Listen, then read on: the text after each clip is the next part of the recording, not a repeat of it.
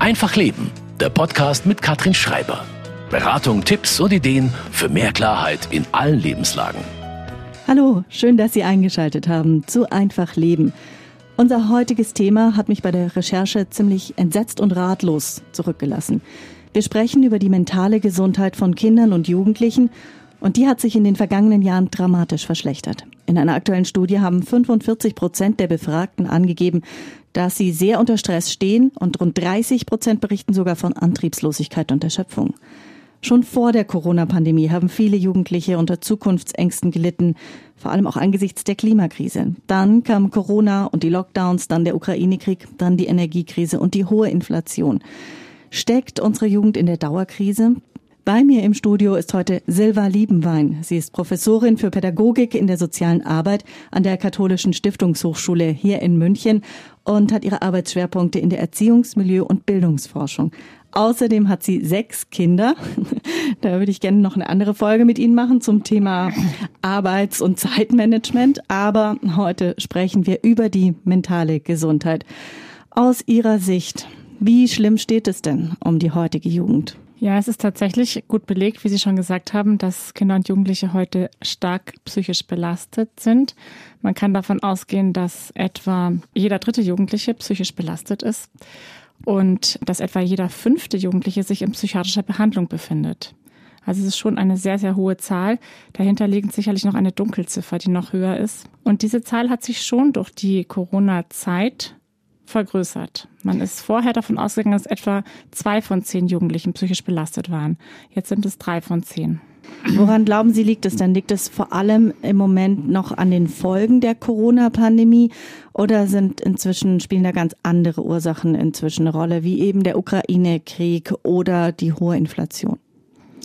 Ja, das äh, ist so. Wenn man Jugendliche heute fragt, was sie momentan belastet, sind es tatsächlich nur noch 10 Prozent der Jugendlichen, die antworten, dass die Corona-Zeit sie noch belastet. Und wie Sie schon gesagt haben, der Ukraine-Krieg ist im Moment das größte Thema, aber dicht gefolgt von der Klimakrise und der Energiekrise. Allerdings gehe ich trotzdem davon aus, dass diese psychischen Belastungen und der Anstieg dieser Belastungen noch aus der Corona-Krise resultieren weil psychische Erkrankungen einfach eine langwierige Erkrankungen sind und auch die Behandlungsmöglichkeiten ja nach wie vor sehr, sehr schlecht sind. Gerade im Bereich Kinder- und Jugendpsychiatrie haben wir viel zu wenig Plätze. Man kann hier auch von einer Triage sprechen. Die Kliniken können nur noch die Kinder und Jugendlichen aufnehmen, die akut suizidal sind und alle anderen müssen eben mit langen Wartezeiten rechnen. Kann man vielleicht auch von sowas wie einer posttraumatischen Belastungsstörung sprechen? Es ist eben eine eigene psychiatrische Definition für eine ganz bestimmte psychische Erkrankung. Wir gehen davon aus, dass sehr, sehr viele Jugendliche psychosomatische Belastungen haben, sehr viele Jugendliche depressiv erkrankt sind und die drittgrößte Gruppe sind die mit Angststörungen spielt bei dem ganzen Komplex, spielt da auch eine Rolle, dass Kinder und Jugendliche während den Corona-Jahren es schwer hatten, Freundschaften und Beziehungen zu pflegen. Freundschaften, Beziehungen sind ja was, was unglaublich stabilisiert. Und wenn man das nicht aufbauen konnte die letzten Jahre, dann hat man jetzt ja nichts, worauf man zurückgreifen konnte. Mit Sicherheit spiel, spielen alle Maßnahmen, die in den Bereich Social Distancing gefallen sind, eine ganz erhebliche Rolle. Kinder, gerade Kinder und Jugendliche sind darauf ange, auf soziale Beziehungen angewiesen. Und bei Jugendlichen wiegt das Ganze eventuell noch mal schwerer, weil Jugendliche eben in einer Entwicklungsphase sind, in der sie sozusagen die Aufgabe haben, sich von dem Elternhaus abzulösen. Und so waren die eben in ihre Herkunftsfamilie zurückgeworfen, ohne schulische Kontakte, ohne Freundschaftskontakte, die man eventuell übers Handy gepflegt hat, aber es ist doch etwas anderes, als sich persönlich zu treffen und auszutauschen. Mhm. Mit Sicherheit haben diese Maßnahmen eine ganz, ganz große Rolle gespielt bei den psychischen Belastungen, die heute entstanden sind. Jetzt Freundschaften übers Handy pflegen ist natürlich was, das trifft vor allem auf Teenager zu. Mhm. Wie steht's denn mit den ganz, ganz Kleinen, die vielleicht während den Lockdowns in der Krippe waren, im Kindergarten waren, jetzt in die erste Klasse kommen? Ähm, ich habe eine Tochter, die ist in die erste mhm. Klasse gekommen. Mir hat der Lehrer kürzlich gesagt, er hat noch nie solche Mobbing-Erfahrungen gemacht in der ersten Klasse, ähm, seit er eben unterrichtet und äh, vor allem unter den Jungen auch. Mhm. Kann man das auch begründen mit diesen Erfahrungen aus der Corona-Pandemie? Ähm, ich kenne jetzt keine Studie, die direkt belegt, dass es so viel mehr Mobbing gibt.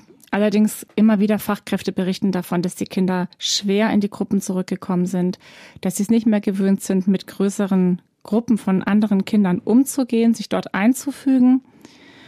Und ja, natürlich, die Kleinen haben ja auch viel mehr Zeit zu Hause äh, verbracht.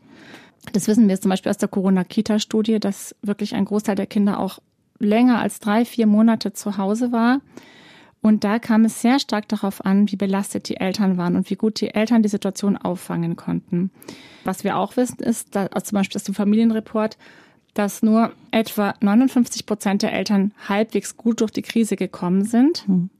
Und hier gibt es auch sehr starke sozioökonomische Unterschiede. Je schwächer der sozioökonomische Status der Familie, desto schlechter ist sie durch die Krise gekommen. Das heißt, es kamen auch erhebliche finanzielle Belastungen dazu. Aus dem aktuellen Bildungsbericht wissen wir, dass jedes fünfte Kind unter der Armutsgefährdungsgrenze lebt. Und Eltern, die natürlich massiv finanziell belastet sind, weil sie möglicherweise im Niedriglohnsektor gearbeitet haben, ihre Jobs verloren haben, in Kurzarbeit kamen, hatten nicht diese Kapazitäten, auch die Belastungen ihrer Kinder so aufzufangen, den Tagesablauf so zu gestalten, dass die Kinder gut durch die Krise gekommen sind.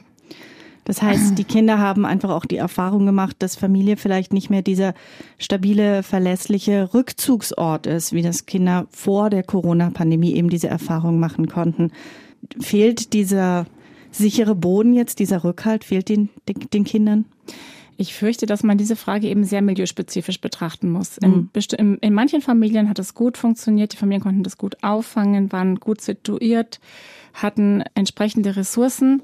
Da haben die Kinder diese Erfahrung wahrscheinlich nicht gemacht. Und in vielen anderen Familien, wo auch vorher vielleicht schon eine Kindeswohlgefährdung im Raum stand, wo es beengte Wohnverhältnisse gab, Migrationshintergrund, die Familie möglicherweise sowieso schon an der Armutsgefährdungsgrenze gelebt hat, da trifft das mit Sicherheit zu, was wir vermuten, dass die Kinder noch Rückhalt verloren haben, den die Familie eigentlich geben sollte. Aber auch gut funktionierende Familien waren belastet in der Krise. Sie haben es angesprochen, fast jedes fünfte Kind in Deutschland lebt in relativer Armut. Mhm. Armut gilt generell nicht nur bei Kindern als einer der größten Faktoren, ähm, Triggerfaktoren für Depressionen. Das heißt, es ist eigentlich ja auch eine der größten Stellschrauben, um, um an der mentalen Gesundheit von Kindern und Jugendlichen was zu verbessern, oder? Ja, mit Sicherheit spielt Armut auch eine große Rolle. Die COPSI-Studie beispielsweise, die ja sehr prominent ist, sieht Armut auch als einen Hauptrisikofaktor für psychische Belastungen an. Also Armut ähm, belastet Kinder in verschiedensten Bereichen, führt zum Beispiel zu schlechteren Bildungschancen, ja, zu Belastungen in jeglicher Hinsicht. Ja, die Kinder können einfach an allem, all dem, was wir in unserer Gesellschaft als wertvoll erachten, Güter, die wir als wertvoll erachten, weniger partizipieren. Weniger in Urlaub fahren, an weniger Freizeitaktivitäten teilnehmen, sich nicht so kleiden, wie Peers in ihrem Alter das sonst tun. Mhm. Und wir haben auch in München tatsächlich Gebiete, in denen Kinder massiv von Armut betroffen sind. Mhm. Zumal in München natürlich es auch so ist, dass Armut noch viel mehr auffällt, ne? Ähm, weil mhm. die Schere mhm. zwischen Arm und Reich bei uns in der Stadt extrem weit auseinander geht. Und äh, ein Kind, was hier vielleicht eigentlich noch zur Mittelschicht gehört, sich vielleicht doch trotzdem als arm wahrnimmt, weil es an bestimmten Sachen einfach nicht teilnehmen kann. Das mhm. heißt, für die Politik wäre eigentlich eine der entscheidenden Stellschrauben eine Kindergelderhöhung, eine Kindergrundsicherung etc. Das wäre sicherlich ein sinnvoller Ansatzpunkt, ja ja, in der Hoffnung, dass das Geld dann wirklich den Kindern zugutekommt, natürlich. Hm. Mhm. Jedes Kind reagiert ja anders auf Belastungen. Äh, wie können Eltern und Erzieher denn rausfiltern, geht es, ist mein Kind jetzt gerade nur aktuell gestresst von einer speziellen Situation, vielleicht von einer Mobbing-Situation in der Schule, oder hat mein Kind konkrete psychische, ernsthafte Probleme? Mhm, das ist am Anfang gar nicht so einfach herauszufinden, tatsächlich gerade bei Depressionen bei Kindern und Jugendlichen sich häufig anders äußern als bei Erwachsenen. Man braucht also viel Zeit, viel Geduld. Man muss ganz aufmerksam hinschauen, hinhören, nachfragen und möglichst viel im Kontakt mit dem Kind sein, um dann letztendlich herauszufinden, ob das Kind ernsthaft psychisch erkrankt ist oder auf dem Weg dahin oder ob es sich um eine akute, kurzzeitige Belastung handelt, die man vielleicht auch im Gespräch oder durch andere Interventionen lösen kann. Was wären denn so Warnsignale für Sie? Warnsignale sind sicherlich, wenn das Kind sich immer mehr zurückzieht, weniger Interesse an dem zeigt, was es vorher interessiert hat, sich auch in der Familie zurückzieht und nicht über seine Probleme spricht, es sich weigert, an Freizeitaktivitäten teilzunehmen oder dann eben sogar gar nicht mehr in die Schule geht. Und erst an diesem Punkt ist es oft so, dass Eltern sich dann an Kinder- und Jugendpsychiatrische Einrichtungen wenden. Und dann muss man leider noch von ein, mit einer Wartezeit von etwa neun Monaten rechnen, bis man einen Therapieplatz bekommt. Das heißt, bis zu diesem Tag, wo das Kind den Therapieplatz erhält, ist die psychische Erkrankung dann oft schon sehr weit fortgeschritten, weil die Eltern sich ja nicht am Tag eins, wenn das Kind erste Auffälligkeiten zeigt, schon an eine Einrichtung wenden. Es gibt ja verschiedene Ausprägungen von psychischen Erkrankungen. Magersucht, Depressionen, die wir gerade schon angesprochen haben. Adipositas scheint bei Jungs ein Problem zu sein. Wie verteilt sich das dann zwischen Jungs und Mädchen? Was sind denn da so die Symptomatiken? Ja, das ist nach wie vor tatsächlich sehr geschlechtstypisch geprägt. Mädchen zeigen vor allem internalisierende Problemverhaltensweisen, also alles, was in Richtung Depressivität, Essstörungen, Ängstlichkeit, neurotische Angst oder somatische Symptome geht. Jungs zeigen tatsächlich mehr sogenannte externalisierende Problemverhaltensweisen, also das ist Problemverhalten, was sich nach außen richtet. Aggressivität, Devianz, Devi delinquentes Verhalten auch. Aber schon auch Sucht zum Beispiel kommt häufiger bei Jungs vor als bei Mädchen. Ab wann treten denn Depressionen überhaupt auf? Ab welchem Alter? Die ganz Kleinen sind ja in der Regel doch nicht davon betroffen. Also wir haben einen ersten Peak bei der Vulnerabilität mit Depressionen im Alter von neun bis zehn Jahren. Mhm. Und der nächste Peak ist dann in der Pubertät. Das heißt nicht, dass Kinder unterhalb von neun Jahren keine Depressionen haben können, aber von der Statistik her ist es eben das erste Mal auffällig mit neun bis zehn Jahren und dann in der Pubertät ab 13 Jahren. Mhm. Und da sind Mädchen eben wirklich auch sehr, sehr stark betroffen und deutlich häufiger als Jungen. Sie haben selber sechs Kinder, ich habe es vorhin schon angesprochen. Wie sind Sie denn durch die letzten Jahre gekommen mit Corona-Pandemie und Krieg? Was haben Sie bei Ihren Kindern wahrgenommen? Also ich muss sagen, das war auch für uns eine sehr, sehr anstrengende und schwierige Zeit, obwohl wir jetzt auch viel, also offen gesagt in guten Verhältnissen leben, ja. Aber ähm, wir hatten keine Kinderbetreuung, wir hatten beide Jobs. Wir konnten es ganz schwer vereinbaren, Homeoffice und Kinderbetreuung, zumal unsere Tochter mit Beginn des ersten Lockdowns erst ein Jahr alt war. Letztendlich haben wir es schon geschafft, denke ich, die kleineren Kinder gut aufzufangen. Das Homeschooling haben wir dann ab dem zweiten Lockdown auch in einer kleinen Homeschooling-Gemeinschaft durchgeführt mhm. und uns so abgewechselt. Bei den größeren Kindern, finde ich, sind die sind schlechter durch die Zeit gekommen. Insbesondere unser ältester Sohn, der mit Beginn des ersten Lockdowns 15 Jahre alt war, jetzt ist er 18, war schon sehr, sehr belastet. Und dadurch natürlich auch die ganze Familie. Man versucht ja auch dann, das Kind, das belastet ist, nochmal aufzufangen. Und es war aber so, dass wir diese äußeren Faktoren, die zu dieser Belastung geführt haben, bei ihm war es ganz stark, dass er kein Fußballtraining mehr hatte. Das hat eine ganz große Rolle gespielt. Auch keine Schule mehr und die gesamte Alltagsstruktur verloren gegangen ist. Und so auch dieses Rausgehen mit Freunden, das ist alles weggefallen. Der war nur noch zu Hause. Und da hat man einfach gemerkt, wie es ihm von Tag zu Tag schlechter geht. Und unsere Ungeduld auch hinsichtlich der Dauer der Maßnahmen ist immer weiter angewachsen und unser Verständnis hat weiter abgenommen, dass die mhm. Maßnahmen so lange dauern und dass sie sich auch so stark insbesondere auf die Lebenssituation von Kindern und Jugendlichen bezogen haben die, dieses Alter, die 15, ab 15-Jährigen, das war im Grunde ja das Alter, die, die zu Beginn der Corona-Pandemie in diesem Alter waren, die hat es eigentlich am härtesten getroffen, oder? Weil es eine Zeit ist, wo man sich eigentlich loslösen will von der Familie, wo man ganz viel erleben will, wo man dann auch sehr viel verpasst, was man später nicht mehr nachholen kann. Klassenfahrten, Partys, erste Partys, Schulpartys und so weiter. Ja, absolut. Also ich sehe das auch bei unseren Studierenden. Die sind ja auch nicht so viel älter. Die sind 17, 18, 19, wenn sie an die Hochschule kommen. Ähm, die sind auch hochpsychisch belastet gewesen. Und die jetzt im sechsten Semester sind beispielsweise, hat es am härtesten getroffen. Mhm. Die hatten ganz lange nur Distance Learning, also Online-Vorlesungen. Und denen fehlt einfach diese Gruppe, denen fehlen diese Studiumserfahrungen. Manche überlegen, ein zweites Studium aufzunehmen, um nochmal ein richtiges Studentenleben zu haben. Sowas lässt sich halt nicht so einfach nachholen. Viele auch, die ihren 18. Geburtstag nicht feiern konnten, das lässt sich auch nicht nachholen. Es gibt schon noch eine zweite Gruppe, die aus meiner Sicht sehr stark belastet ist, und zwar sind das die Kinder, die kleineren Kinder aus schwierigen Familienverhältnissen, die einfach hilflos sind, die sich nicht an ein Hilfetelefon wenden können, die alle Bezugspersonen außerhalb der Familie mit einem Schlag verloren haben und die dann nur noch auf ihre Familie zurückgeworfen waren, wo eventuell psychische Erkrankungen da waren, wo finanzielle Belastungen, existenzielle Sorgen da waren, diese Gruppe ist sicherlich auch hoch belastet aus dieser Krise herausgegangen. Wie kann man den Kindern und Jugendlichen denn helfen? Wo kann man da ansetzen? Ich habe gelesen, nur ein Fünftel der Betroffenen nimmt überhaupt Hilfe in Anspruch. Woran liegt das dann? Also psychische Erkrankungen sind nach wie vor ein Tabuthema in unserer Gesellschaft. Man redet ungern darüber, psychisch erkrankt zu sein. Auch die Kinder und Jugendlichen haben da eine Hemmschwelle darüber zu erzählen. Auch Eltern von Jugendlichen, die psychisch belastet sind, teilen ja natürlich diese Nachricht jetzt nicht im Bekanntenkreis.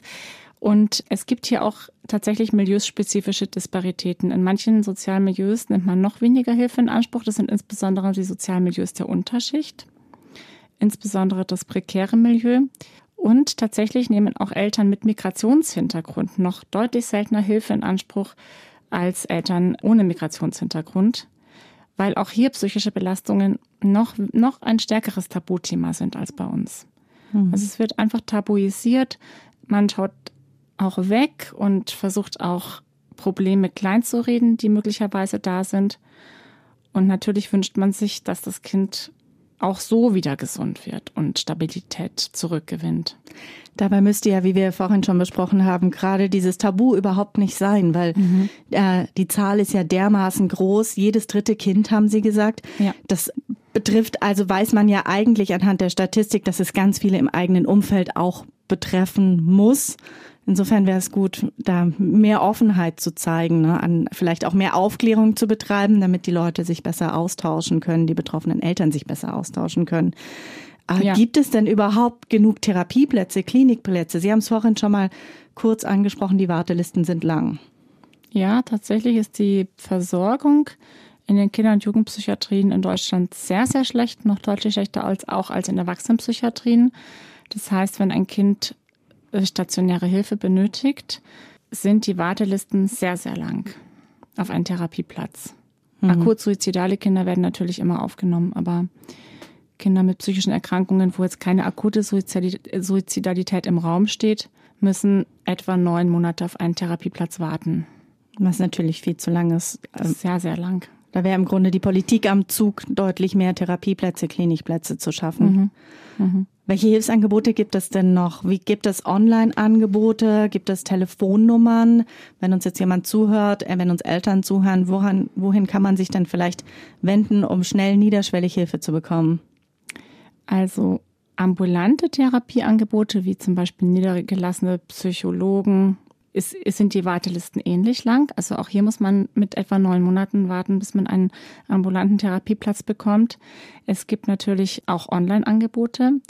In München hat das LMU-Klinikum das Angebot Ich bin alles entwickelt. Das ist auch eine gleichnamige Homepage an die Kinder und Jugendliche. Sie richtet sich insbesondere an Kinder und Jugendliche und auch an Eltern.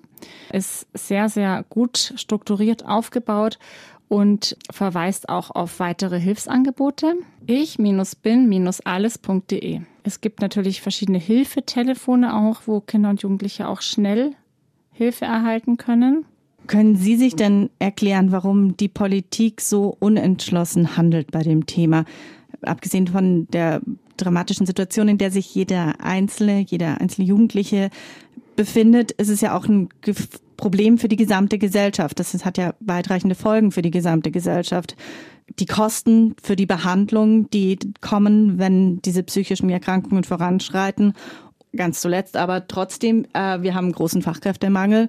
Wenn Sie wie jetzt mhm. sagen, die Studierenden gar nicht von der Uni runter wollen, weil Sie sagen, Sie wollen nochmal eine Runde studieren, um wirklich eine Jugend zu haben, die fehlen ja auch dann auf dem Arbeitsmarkt. Was die Kinder- und Jugendpsychiatrische Versorgung betrifft, ja, die Politik handelt langsam diesbezüglich. Es ist aber nicht so, dass es keine Programme oder Projekte gibt und dass die nicht finanziert würden. Das Sozialministerium hat schon erkannt, dass es einen Bedarf gibt. Es gibt auch äh, im schulischen Bereich ähm, die Aufholprogramme des Bundes in Bayern umgesetzt durch das Programm Gemeinsam Brücken bauen beispielsweise, wo auch die ähm, Versorgung mit ähm, Schulpsychologen und Schulsozialarbeitern deutlich verbessert werden soll. Aber es geht halt alles sehr langsam, langsamer als die psychischen Erkrankungen möglicherweise fortschreiten. Hm. Wird da eine Generation alleine gelassen, ein Stück weit? Ich muss sagen, finde absolut, dass die Generation in der Corona-Zeit alleine gelassen wurde. Jetzt sehe ich schon viele Ansatzpunkte und Initiativen, in denen versucht wird, das Ganze wieder in Ordnung zu bringen, wieder mhm. gut zu machen was aber nicht so einfach ist, weil gerade psychische Erkrankungen natürlich langwierig sind. Also die Scherben wieder aufkehren ja. im Grunde genommen. Hm. Welche Präventionsmöglichkeiten gibt es dann? Was könnte man denn tun, um Kinder und Jugendliche für hoffentlich nicht kommende Krisen zu wappnen? Ich denke da vielleicht an ähm, Resilienztraining in der mhm. Schule oder ähnliches. Wird viel gemacht. Also Resilienzförderung ist ein ganz großes Thema, was auch in der sozialen Arbeit ein ganz großes Thema ist, auch in Schul Schulen, Schulsozialarbeit. Es ist mit, sicherlich ein, mit Sicherheit ein Ansatzpunkt, wo man das Individuum stärken kann, also der sich direkt an die Kinder und Jugendlichen selbst richtet. Es gibt natürlich auch auf Ebene der Familien Ansatzpunkte, wo man Familien in Programme reinholen kann, gerade auch niedrigschwellige Programme anbieten kann. Sie haben schon den Punkt finanzielle Unterstützung für Familien genannt. Also Familien müssen auf jeden Fall gestärkt werden. Gibt es Beispiele vielleicht aus dem EU-Ausland, wo das Ganze besser gehandhabt wird? Es gab ja auch während der Corona-Pandemie wurde ja auch mit Schul- und Kindergartenschließungen sehr unterschiedlich mhm. umgegangen. Ja, tatsächlich haben wir ähm, laut dem IFO-Institut in Deutschland eine, sind wir ein Land mit den mit längsten Schulschließungen. Wir werden noch von einigen osteuropäischen Ländern übertroffen, Polen, Tschechien und Ungarn beispielsweise. Ähm, sehr viel kürzere Schulschließungen hatte beispielsweise Frankreich, Schweden. Frankreich hatte einen sehr strikten ersten Lockdown und dann praktisch keinen weiteren Lockdown mehr. Also die haben schneller aus ihren Fehlern gelernt und haben dann den zweiten Lockdown nur auf drei Wochen zum Beispiel begrenzt und dann wirklich nach drei Wochen wieder geöffnet. Das gleiche gilt für Spanien. Es gibt Länder, in denen die Schulschließungen einfach deutlich kürzer waren. Zum Abschluss unseres Gesprächs würde ich ganz gerne von Ihnen wissen, in der Hoffnung auf einen Hoffnungsschimmer. Glauben Sie, dass kommende Generationen eine Chance haben, nicht dieses, diese psychischen Belast, dass diese psychischen Belastungen, psychischen Erkrankungen nicht in dem Maße auftreten. Mein Kleiner zum Beispiel ist jetzt vier, der kann sich an Corona überhaupt nicht mehr erinnern. Mhm. Wenn man jetzt hofft, dass er auch in den Genuss kommt von Resilienzprogrammen und etc., dass das Thema einfach mehr Gewicht bekommt in der Schule, haben Sie Hoffnung, dass diese Zahlen, diese dramatischen Zahlen, die wir angesprochen haben am Anfang der Sendung, dass sie wieder zurückgehen können? Mit Sicherheit. Also wir hatten tatsächlich diese extreme Zeit des Social Distancing, die ist vorbei und wird sich so hoffentlich bald nicht wiederholen. Und letztendlich sind wir schon eine Gesellschaft, die von Wohlstand und sozialer Sicherheit geprägt ist. Trotz allem ist es kein Vergleich zu Gesellschaften, in denen äh, Menschen unter absoluter Armut leiden müssen. Ja. Und ich denke schon als Gesellschaft, insbesondere wenn wir zusammenhalten und das Wohl von Kindern und Jugendlichen auch mehr in den Fokus nehmen, dass das mit Sicherheit gelingen wird. Mhm. Kinder und Jugendliche sind auch per se schon resilient. Die wollen leben, die wollen sich entwickeln und deswegen sehe ich das an sich positiv. Frau Professor Liebenmann, ich danke Ihnen ganz herzlich für das Gespräch heute, für Ihren Besuch bei uns im Studio. Und bei Ihnen, liebe Hörer, bedanke ich mich fürs Zuhören. Wenn Ihnen die Sendung gefallen hat, freuen wir uns über eine Bewertung bei Apple oder Spotify. Am liebsten natürlich fünf Sterne. Und am Mikrofon verabschiedet sich Katrin Schreiber. Das war Einfach Leben. Ein Podcast vom katholischen Medienhaus St. Michaelsbund. Produziert vom MKR.